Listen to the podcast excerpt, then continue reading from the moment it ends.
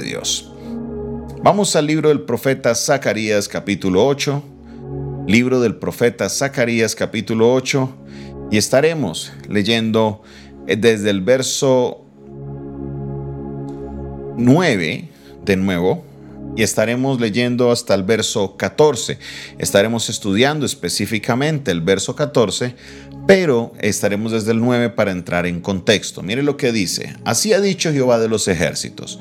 Esfuércense vuestras manos, los que oís en estos días estas palabras en boca de los profetas, desde el día que se echó el cimiento de la casa de Jehová de los ejércitos para edificar el templo porque antes de estos días no ha habido paga de hombre ni paga de bestia, ni hubo paz para el que salía ni para el que entraba.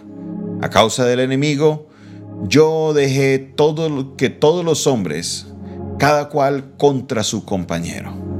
Mas ahora no lo haré con el remanente de este pueblo, como en aquellos días pasados, dice Jehová de los ejércitos, porque habrá simiente de paz, la vid dará su fruto y dará su producto la tierra, y los cielos darán su rocío, y haré que el remanente de este pueblo posea todo esto. Y sucederá que como fuisteis maldición entre las naciones, oh casa de Judá y casa de Israel, así os salvaré y seréis bendición. No temáis, mas esfuércense vuestras manos. Verso 14 dice, porque así ha dicho Jehová de los ejércitos, como pensé haceros mal cuando vuestros padres me provocaron a ira, dice Jehová de los ejércitos, y no me arrepentí. Así al contrario, he pensado hacer bien a Jerusalén y a la casa de Judá en estos días. No temáis. Esto eh, de verdad que nos muestra una faceta de Dios. Me encanta ver estos momentos en los cuales vemos esas facetas de Dios. Mire que vemos una faceta de Dios que muchos no conocen. Desafortunadamente, algunas personas a raíz de que hemos de alguna manera em,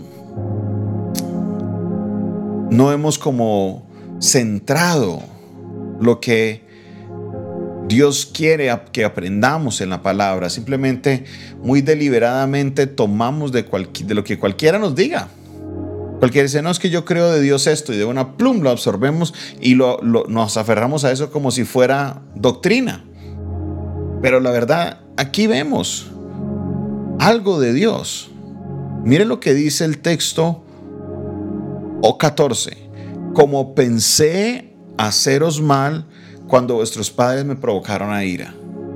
Muchos tienen una idea de que Dios es como un viejito bonachón que está ahí en, el trono, un abuelito que a todo el mundo le dice, te bendigo, te bendigo, te bendigo, te bendigo y te bendigo y yo bendigo a todo el mundo y ya.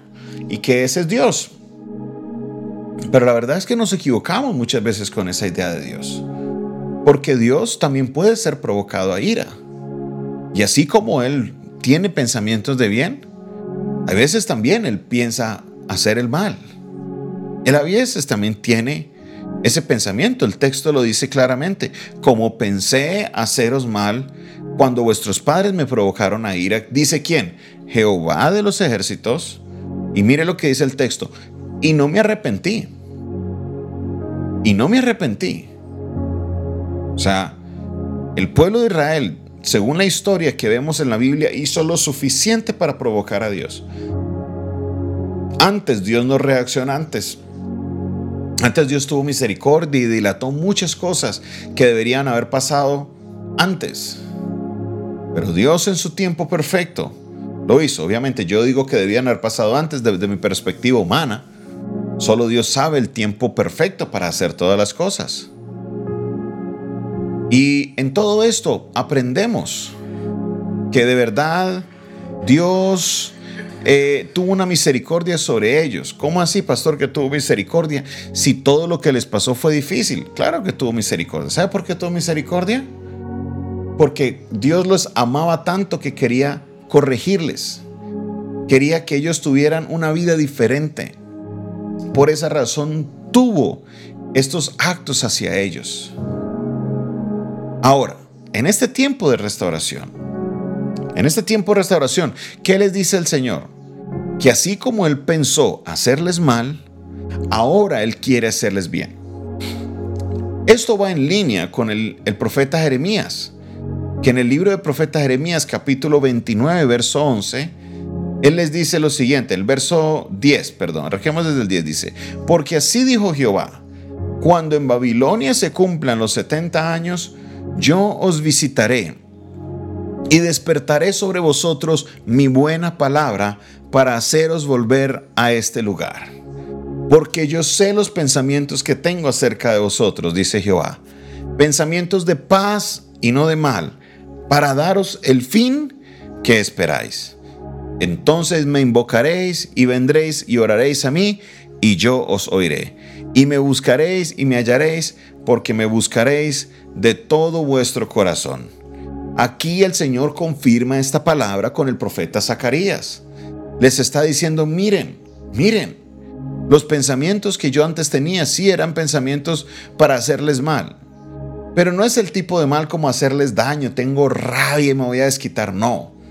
Era que ellos habían provocado a ir haciendo cosas en contra de lo que Dios les había, les había mandado hacer. Entonces Dios tendría que traer una corrección.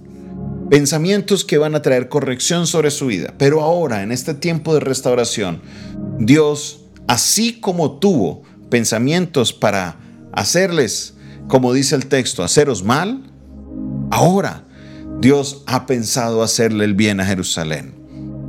Sé que hay personas que me han escuchado, que me están escuchando en este momento, que han pasado tiempos como los tiempos de Israel, o de Jerusalén, perdón. Tiempos como el reino de Judá, que han tenido que venir corrección sobre su vida y han pasado situaciones difíciles y a raíz de todo lo que han pasado, han decidido regresar sus ojos al Señor. En este tiempo de restauración, el Señor te dice que así como viste la mano de Dios disciplinando, corrigiéndote, dirigiéndote en ese tiempo en el cual tú pensaste que te venía el mal, Dios ahora hará el bien para ti y para toda tu descendencia. Gloria al Señor. Dice al contrario, he pensado hacer el bien en estos días. No temáis. Continúa con el Señor, porque Dios Todopoderoso, el Dios que restaura, ahora quiere hacer el bien en tu vida. Porque ninguna de las cosas que pasaron realmente fueron para mal. Las cosas fueron para bien. Recuerdo que hablaba con un joven que me contaba que en algún momento de su vida intentó descarriarse y empezó a hacer las cosas de las cuales Dios le había liberado. Resulta que eh, se encontró con alguien que le echó, le echó escopolamina y lo golpeó y bueno, lo dejó mal. Y me llamaba y me decía, pastor, no puedo creer que yo caí en esto de nuevo. Y mire lo que me pasó. Yo le dije en ese momento, mira, esta es la misericordia de Dios. O sea, ¿cómo es posible que esta es la misericordia de Dios? Porque Dios permitió que esto pasara para que tú no vuelvas a pensar en descarriarte de nuevo. Esa es la misericordia de Dios, ese es el amor de Dios. Si estás aquí por algún tratamiento de Dios, ese ha sido el amor y la misericordia de Dios que te ha traído. Sí, puede que hubiera sido utilizado una mejor, no una mejor, una diferente estrategia. Pero ¿quieres saber algo? Él la utilizó y tú no prestaste atención. Cuando Dios recurre a estos tratamientos es porque literalmente no encuentra otra manera de llamar tu atención. Y así lo logró. Y por esa razón estás aquí. Pero de ahora en adelante, en tu tiempo de restauración, Dios quiere hacer el bien para ti y para tu descendencia. No temas. Esta es la palabra de Dios para tu vida el día de hoy. Te damos gracias, Señor, por tu palabra. Gracias, Señor, porque en ella encontramos la esperanza de la restauración. Gracias, Señor, porque en ella vemos como tú, Señor, a pesar de nuestras rebeliones, tú siempre tienes misericordia hacia nosotros.